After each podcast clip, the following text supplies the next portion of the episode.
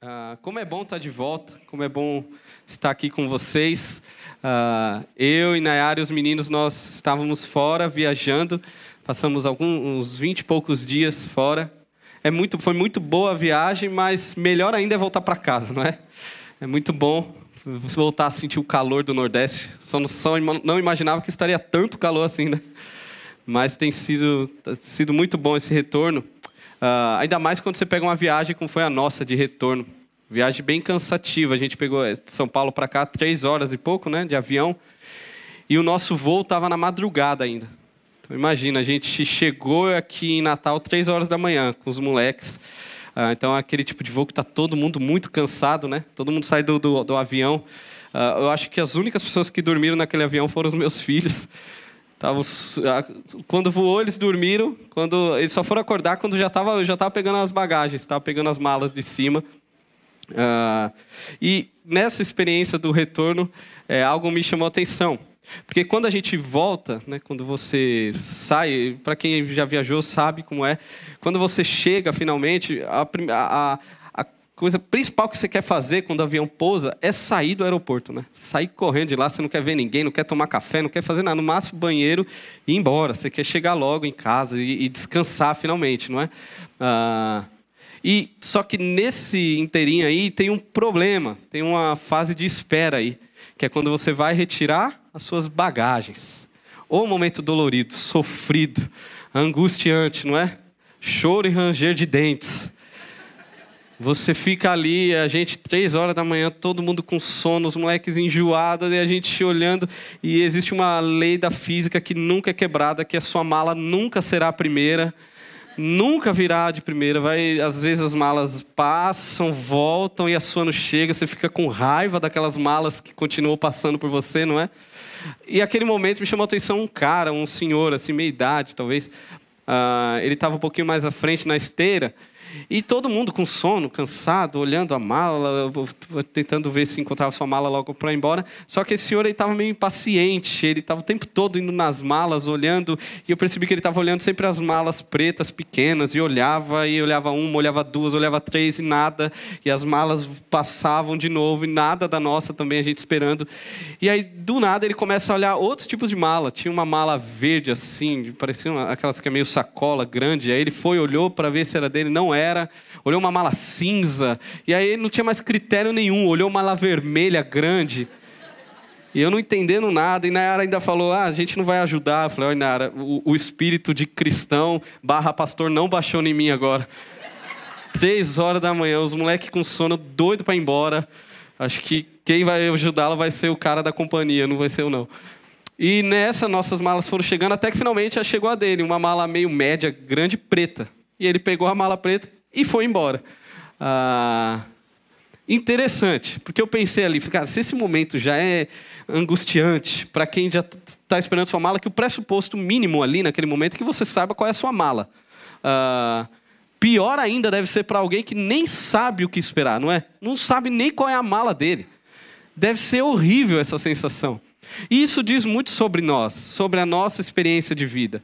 Tem uma frase que eu concordo, que ela diz assim: que a imprevisibilidade é a única certeza que temos neste mundo. Tudo é muito incerto, não é?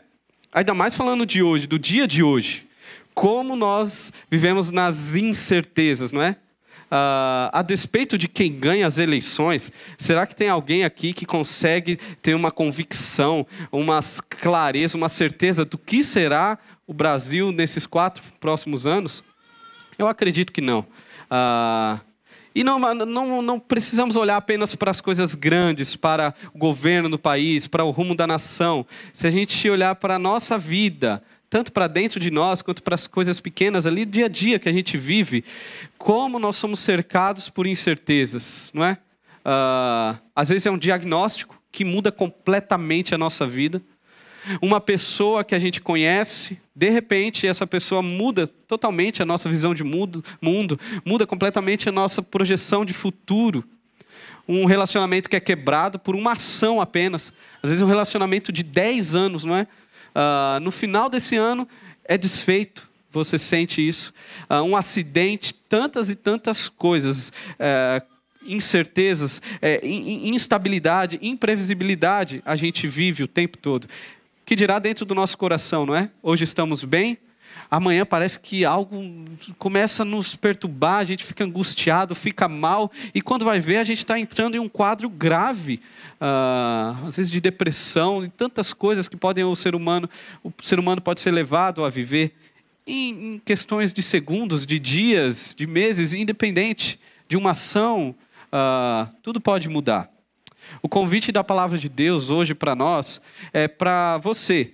Se você tem sentido o seu coração assim, muito vulnerável com as mudanças, você não sabe o que esperar, uh, há medo, há insegurança no seu coração, se na sua alma tem clamado por um lugar sólido, um lugar de segurança, onde você possa colocar os seus pés ali, uh, essa palavra é para você, a palavra de Deus é para você. Por isso quero que você abra a sua Bíblia no Salmo 93. Salmo 93. O salmista ele nos ajudará a, a encontrar esse lugar de segurança, de paz, de confiança.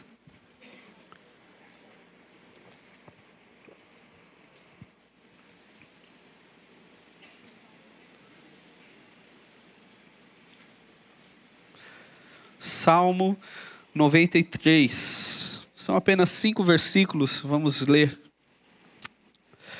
O Senhor reina, vestiu-se de majestade, de majestade vestiu-se o Senhor e armou-se de poder. O mundo está firme e não se abalará.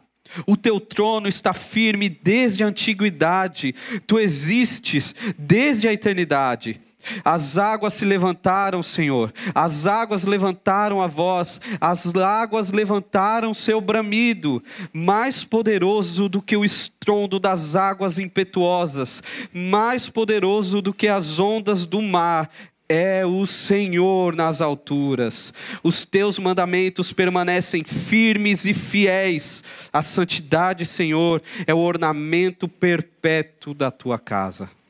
Amém. Vamos orar? Senhor, te louvamos pela santa palavra que o Senhor nos traz aqui. Te louvamos porque o Senhor é o lugar onde podemos repousar os nossos corações, onde, onde podemos descansar a despeito do que viveremos nesses próximos anos, independente das circunstâncias em que o nosso coração vai estar hoje, amanhã ou o tempo que for. O Senhor é o lugar onde a gente pode descansar. Nos ajude, Deus, por meio da tua palavra que venhamos sair daqui convictos disso. Em nome de Jesus. Amém. Uh, a pergunta que dá título a, esse, a essa mensagem, que seria quem é o seu Deus, ela pode ser uma provocação, se você quiser levar nesse sentido, ainda mais no dia de hoje. Uma boa provocação para você avaliar o seu coração de quem de fato é o Senhor da sua vida, a quem você tem os seus compromissos últimos.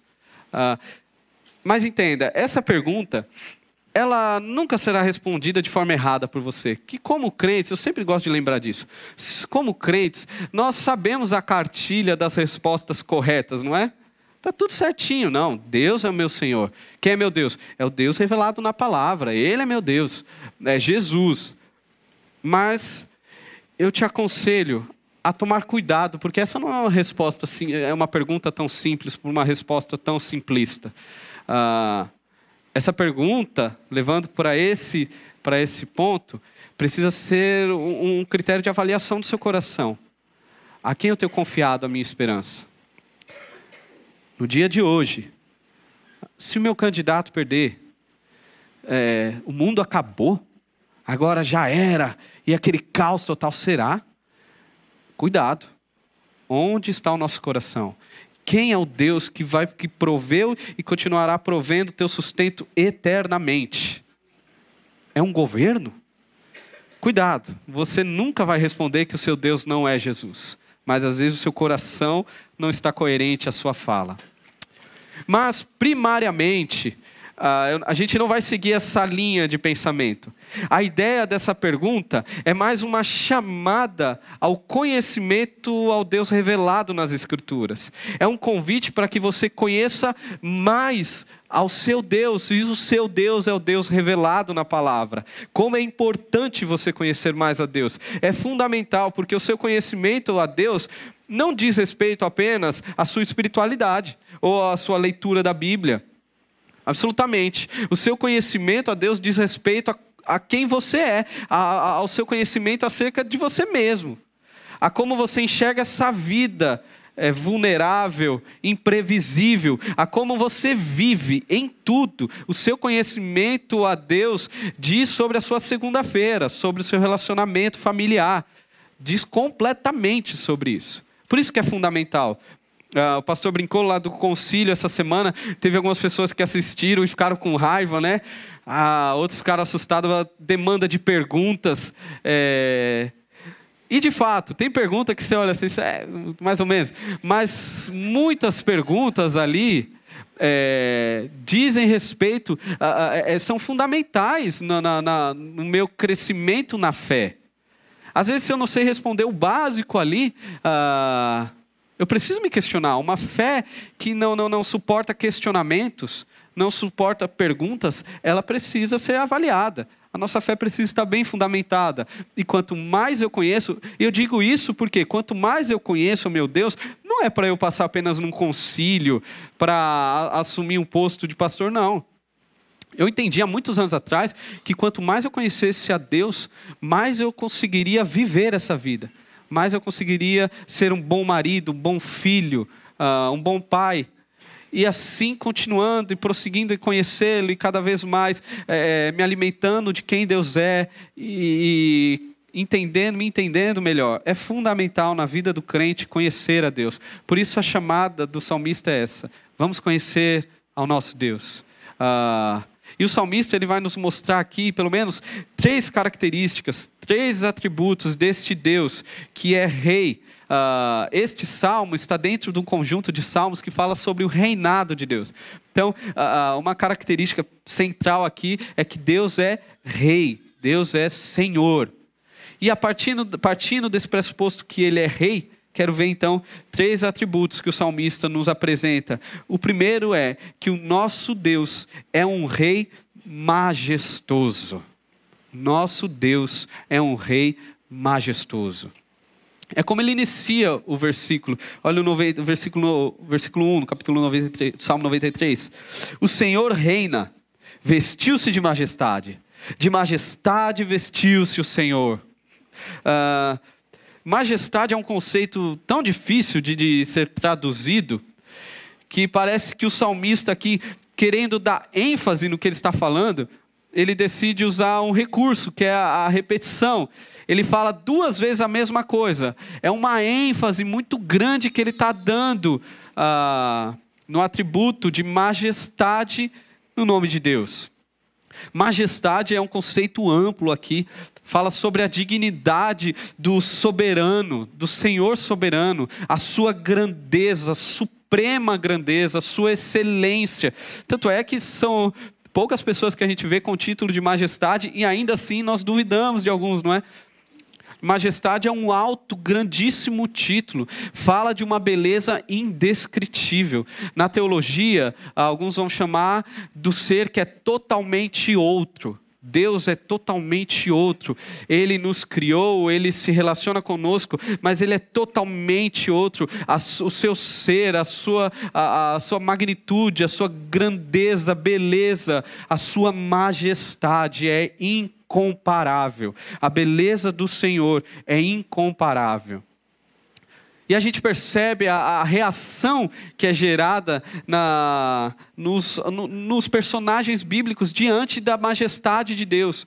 Isaías, por exemplo, ao se deparar com a majestade de Deus, se percebe impuro ele tenta se esconder, porque a beleza de Deus, a grandeza de Deus o constrange.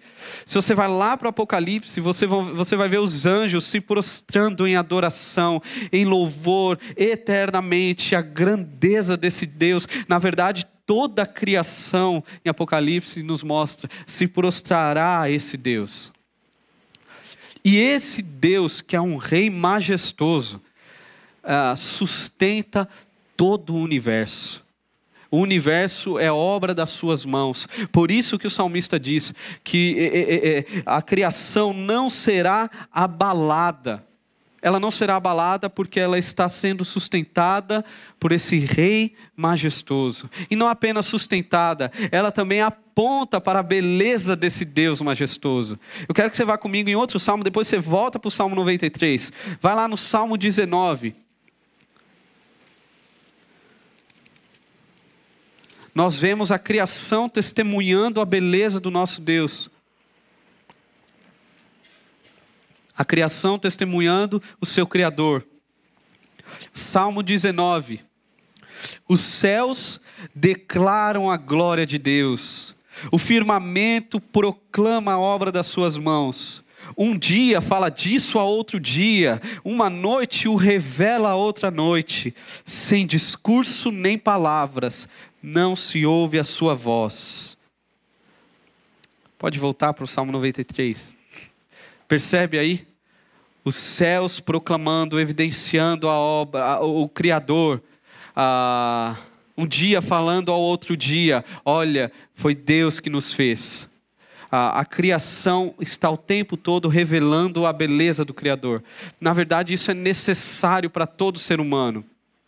O ser humano ele necessita de se alimentar do que é belo, de se vislumbrar. É, isso alimenta a nossa alma. Quer ver um exemplo? Aqui, né? Quantas vezes eu e Nayara a gente está na correria do dia a dia, precisou ir no centro, é, é, para as bandas lá de Tirol. E no retorno, às vezes Nayara fala assim: não, vamos passar, voltar pela via costeira, né, pela parte da praia ali. Ah, e aí a gente volta por lá a gente não desce do carro, a gente não faz nada, a gente faz um caminho até às vezes mais longo, né?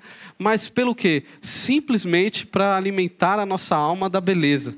E a gente passa, a gente acha aquilo lindo, aquela coisa extraordinária. Invariavelmente, sempre surge uma, uma fala, de, é, ou minha ou da Inara. Como pode? Como Deus é grande, não é? Como Deus é lindo. Olha a obra das mãos dele. Meu filho, eu percebo ele olhando para aquilo tudo, eu já começo a ensiná-lo, filho, quem foi que criou tudo isso? Foi o nosso Deus. Ah, por isso que a gente gosta, quando você sai, vai para uma casa de campo, né? Você sai da cidade, sai do concreto, às vezes sai da feiura, né? Dependendo de onde a gente está. E a gente se depara com a beleza da criação de Deus, e aquilo alimenta a nossa alma. Por isso que a gente se deleita num, num, prato de comida muito gostoso. Por isso que a gente cozinha a nossa comida. Porque seria muito mais fácil a gente comer tudo cru, não é, não é só para matar a fome. A gente come, não pensa em nada, come tudo cru, tudo feio, e, e dá tudo certo. A gente se alimenta e já era, e continua. Não, o ser humano ele precisa ele necessita de vislumbrar, de se maravilhar com o belo, com, com o sabor da vida, com a beleza. Ah, há essa necessidade que o próprio Deus colocou em nossos corações. E quando nos deparamos com isso, há algo lá no fundo gritando ao nosso coração: o fim último não é esse objeto, o fim último não é essa linda paisagem, o fim último não é esse sanduíche, o fim último não é isso, o fim último não é essa beleza. Uh, isso diz respeito a algo muito maior, a algo muito mais elevado. Não há prazer nessa terra que se compare ao prazer de estar, de conhecer ao nosso Deus. A criação está fazendo o tempo todo é, uh, esse movimento com a gente. Deus criou. Deus é o Senhor. O Rei majestoso é Senhor sobre a criação. Deus governa toda a criação. Lembra ah, Jesus ali no barco com os discípulos, a tempestade, tudo acontecendo. Jesus acalma a tempestade. Qual é a pergunta que é feita? Quem é este que até o vento e o mar lhe obedecem? Quem é este? Este é o Senhor da criação. Esse é o Deus que controla, que criou e que controla toda a criação. É o grande rei exaltado sobre tudo. Este é o rei que Jonas teve que descobrir, lembra? Nas suas idas, eh, nas suas viagens, quebrando cabeça, e Jonas descobre que Deus é o rei do peixe, é o rei da água, é o rei da tempestade, é o rei, inclusive, dos pagãos. Deus é Senhor sobre tudo e a criação está o tempo todo nos dando testemunho da sua grande obra. Quem é o seu Deus?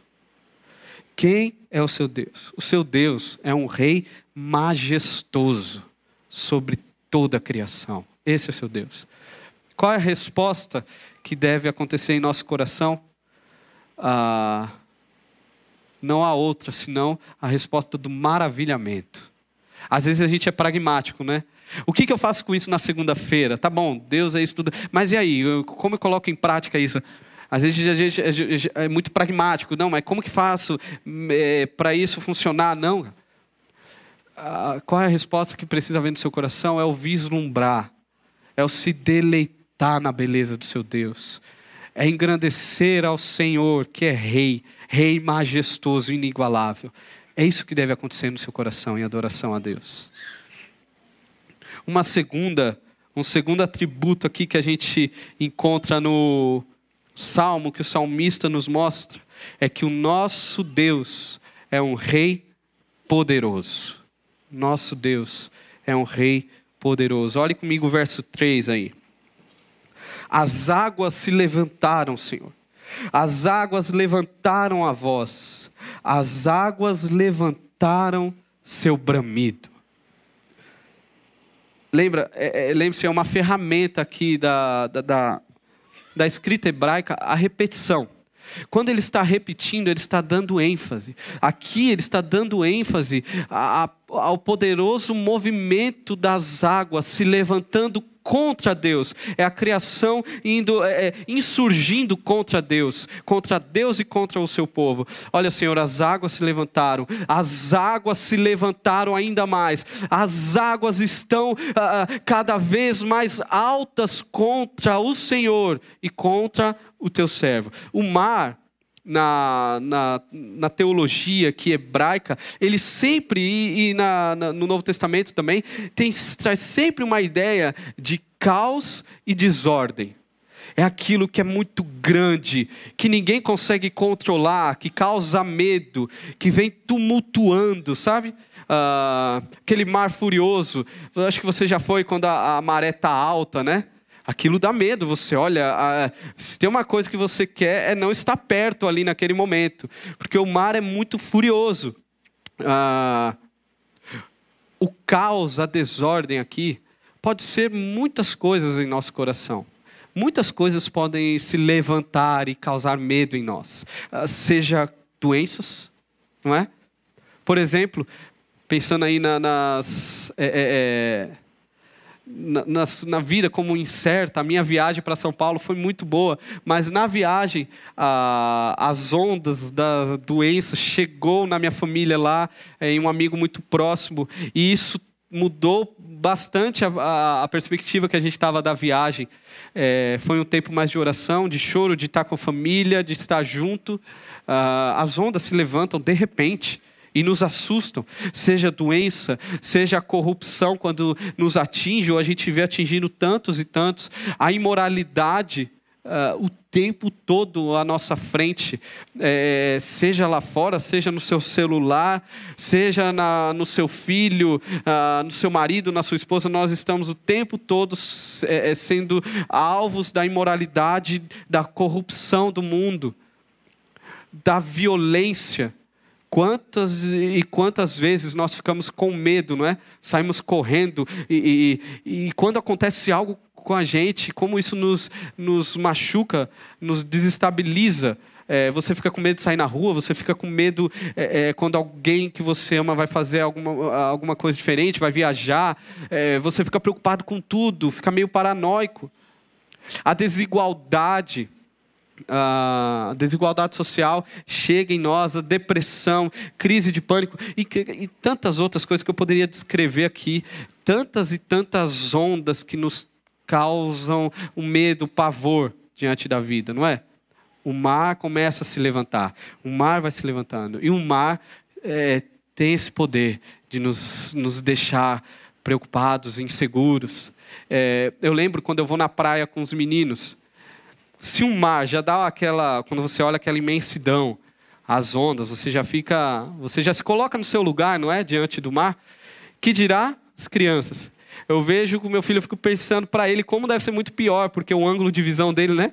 lá embaixo. Então é pior, o meu não é muito alto, mas o dele é mais baixinho ainda, né?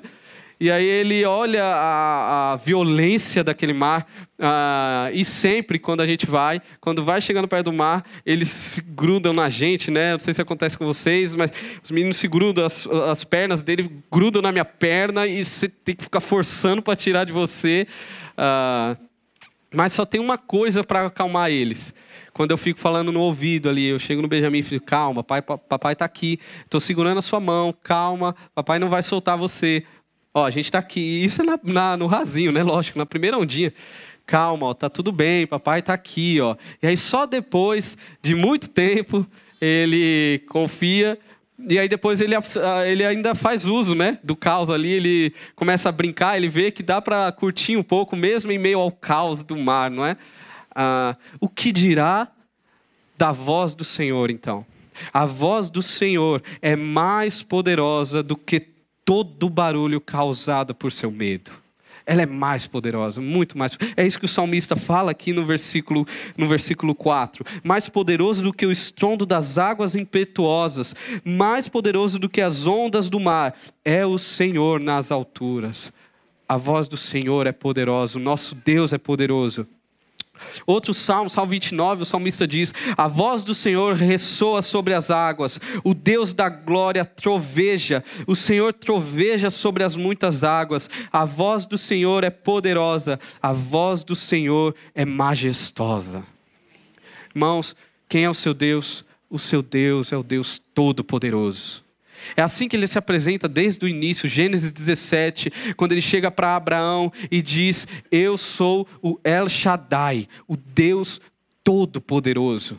Eu detenho todo o poder em minhas mãos. Não há mar revolto que seja maior que o nosso Deus essa figura de, de mar, uh, um mar revolto, também uh, traz a perspectiva aqui na, na, nas Escrituras de um tumulto dos homens.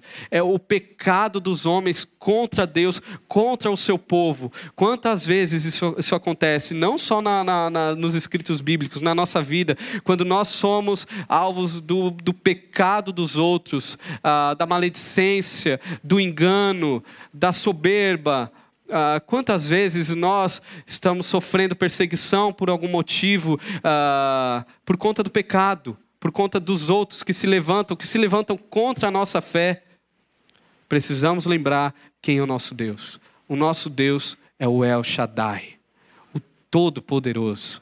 Não há mar que seja mais forte, não há barulho maior do que a voz do nosso Senhor ao nosso ouvido afirmando: calma, eu estou com vocês. Continue, continue. Se eu seguro a sua mão, eu não irei soltá-la de forma nenhuma. Ah, devemos e precisamos confiar em nosso Deus. Qual é a nossa resposta ao Deus Todo-Poderoso? Não há outro senão confiança. Precisamos confiar. Irmãos, não é o que vem de fora que diz sobre o nosso futuro. Às vezes eu acho até interessante quando alguém chega para a gente e fala assim: Nossa, vocês têm dois filhos, vocês são muito corajosos. Aí se fala um terceiro, então a pessoa endoida. Fica, meu Deus do céu, você não é corajoso, você é doido, você é insano. No mundo que a gente vive, aí eu sempre me pergunto quando alguém fala isso, cara, mas quando foi que foi fácil, não é? Quando foi que estava tudo bem, tudo perfeito e as pessoas podiam ter filhos sem se preocupar com nada? Quando foi na história esse mundo tão ok? É, é lógico que a gente sabe dos desafios. Na verdade, tem desafios que a gente nem sabe né, que a gente vai viver, que os nossos filhos vão viver. Ah, mas, irmãos, isso não pode nos paralisar. O mundo não pode nos paralisar. Ou confiamos no Senhor, ou não. Que você e eu é, consigamos confiar, fazer esse exercício de entregar os nossos corações ao Senhor de fato, certos de que o nosso Deus é o Senhor, é o Rei poderoso sobre a criação e sobre toda a humanidade. Ah, um terceiro, terceiro atributo aqui de Deus, ah, que o salmista vai nos apresentar e, e que nos leva à adoração ao nosso Deus, é que o nosso Deus é um Rei justo. O nosso Deus é um rei justo. Olha o versículo 5 comigo. Os teus mandamentos permanecem firmes e fiéis. A santidade, Senhor, é o ornamento perpétuo da tua casa. Este é o nosso Deus. Irmãos, absolutamente nada de mais catastrófico na, na história, na vida, pode alterar os preceitos de Deus. Se Deus disse, irá acontecer. É aqui que nossa fé está fundamentada, é aqui que nós podemos nos assegurar. Aonde? Na palavra de Deus. A palavra de Deus permanece firme e inabalável. Seja o governo que for, seja a história que for, sejam os relacionamentos que você tiver, independente do que você viva, as oportunidades, ah, os acidentes, independente do que aconteça, se tem algo ou um lugar seguro para a gente voltar, é na palavra de Deus, porque ela permanece firme, inabalável, eternamente inabalável. Uh, próprio Jesus vai falar isso, lá em Mateus 24. Ele fala: Olha, céus e terras vão passar, tudo isso vai passar, mas a palavra do Senhor, ela permanecerá.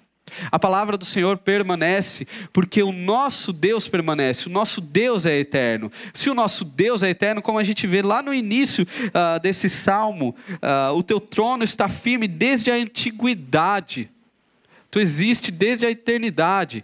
Uh, a palavra de Deus é sustentada na eternidade de Deus. E o que, que a palavra de Deus nos diz? Ela nos diz que Deus é justo e santo. Ele é um justo juiz. Quero ir com você em outro texto, depois você volta aqui para o Salmo 93. Vai lá para o final da Bíblia, em Apocalipse, capítulo 22.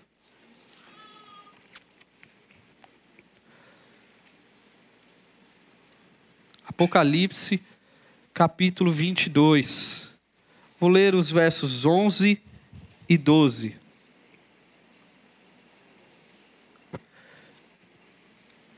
Podemos confiar na justiça do nosso Deus.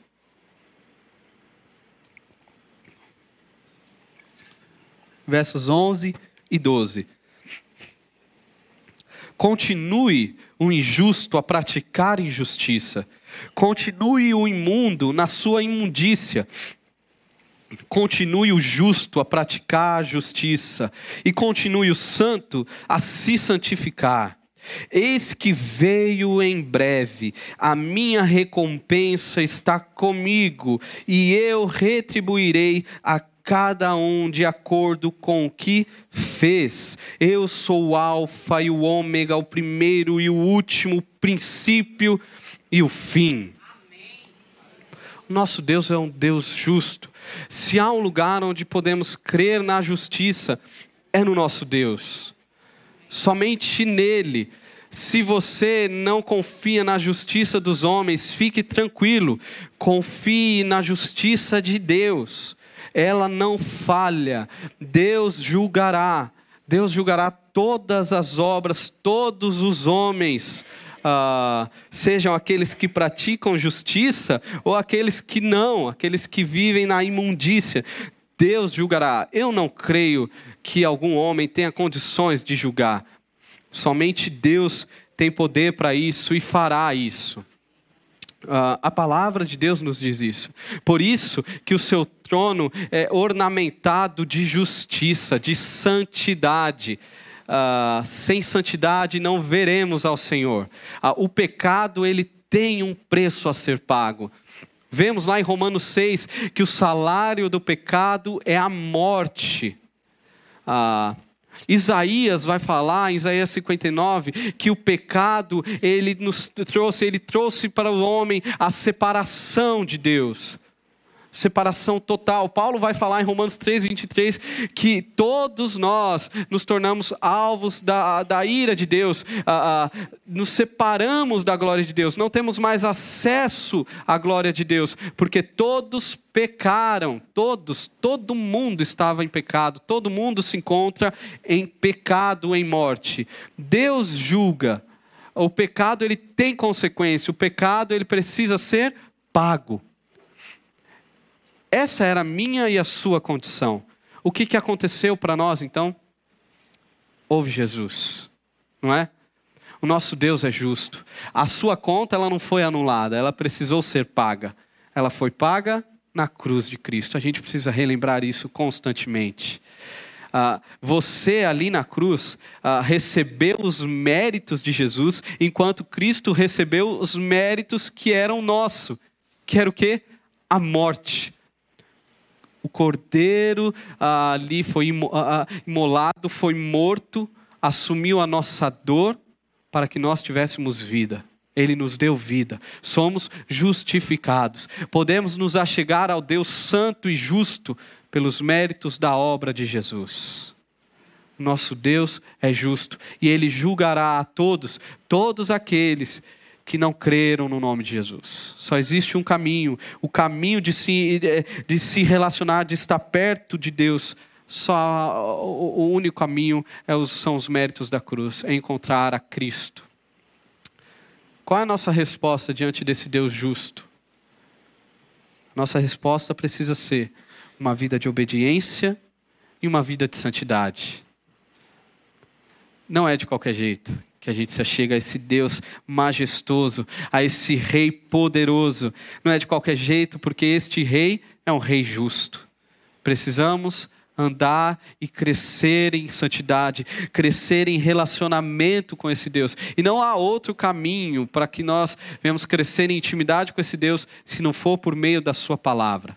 Quanto mais eu o conheço, mais eu me relaciono com Ele, mais eu trabalho os pecados que há no meu coração para me chegar cada vez mais perto desse Deus. Esse é o caminho. Esse é o caminho que o salmista nos está, nos, está nos chamando. O salmista está falando: olha, ele é rei sobre a criação, ele é o rei majestoso sobre a criação, ele é o rei poderoso sobre toda a humanidade.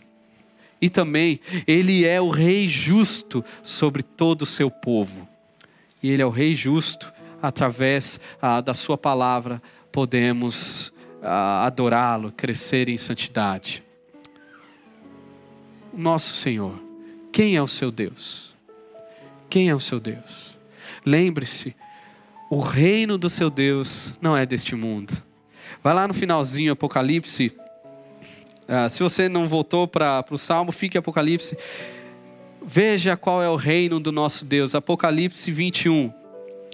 Então vi nos céus e eu, então vi novos céus e nova terra pois o primeiro céu e a primeira terra tinham passado e o mar já não existia. Vi a cidade santa, a nova Jerusalém, que descia dos céus da parte de Deus, preparada como uma noiva adornada para o seu marido. Ouvi uma forte voz que vinha do trono e dizia: Agora o tabernáculo de Deus está com os homens, com os quais ele viverá. Eles serão os seus povos, e o próprio Deus estará com eles e será o seu Deus. Ele enxugará dos seus olhos toda lágrima, não haverá mais morte, nem tristeza, nem choro, nem dor, pois a antiga ordem já passou. Este é o reino ao, ao qual pertencemos. Todas as nossas ações aqui precisam evidenciar qual é a nossa identidade. Pertencemos ao reino de Deus. Pertencemos ao reino do Senhor. Se a sua esperança não estiver aqui, você sofrerá muito. A sua esperança precisa estar aqui, neste reino, neste reino vindouro. Mais ainda, sabe qual deve ser a nossa fala no dia de hoje e eternamente, até a vinda de Cristo, na verdade? É Apocalipse 22. Lá, olha como a Bíblia se encerra. Apocalipse 22, versículo 20. Aquele que dá testemunho destas coisas diz: Sim, veio em breve. Amém. Vem, Senhor Jesus. O nosso coração deve estar aqui. Como se encerra a nossa Bíblia, a, a revelação de Deus para nós. Nosso coração deve estar aqui também. Ora, vem, Senhor Jesus. Independente, independente do que aconteça Ora, vem, Senhor Jesus. Eu quero viver aqui para a tua glória. Eu vou exercer minha cidadania. Eu vou ser um cidadão a, a, do reino do Senhor aqui neste mundo. Eu vou te amar. Eu vou cuidar daqueles que são que o Senhor me entregou. Eu vou te honrar na minha profissão.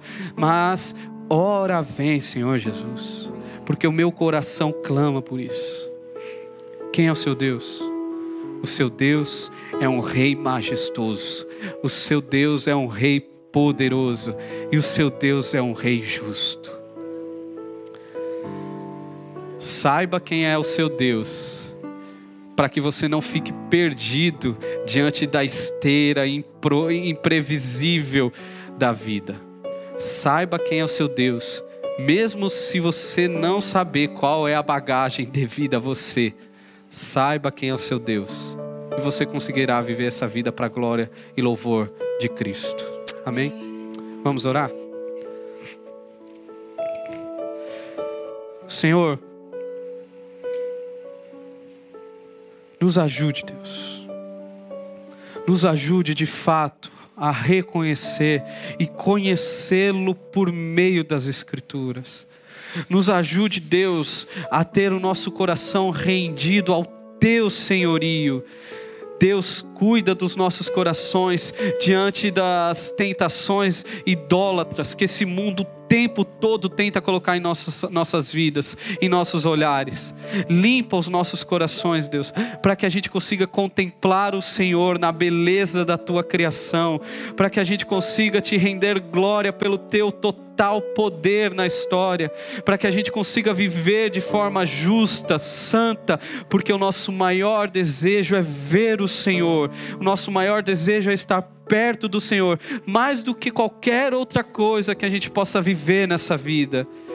E sabemos, Deus, que isso só é possível porque o Senhor decidiu intervir na história, vir até nós, na morte de cruz, no seu Filho. O Senhor nos dá a oportunidade de vida, e uma vida de verdade, uma vida que tem os olhos para além do que nós vemos, uma vida que clama: Ora, vem, Senhor Jesus, porque o Senhor é o único Rei soberano sobre a minha vida.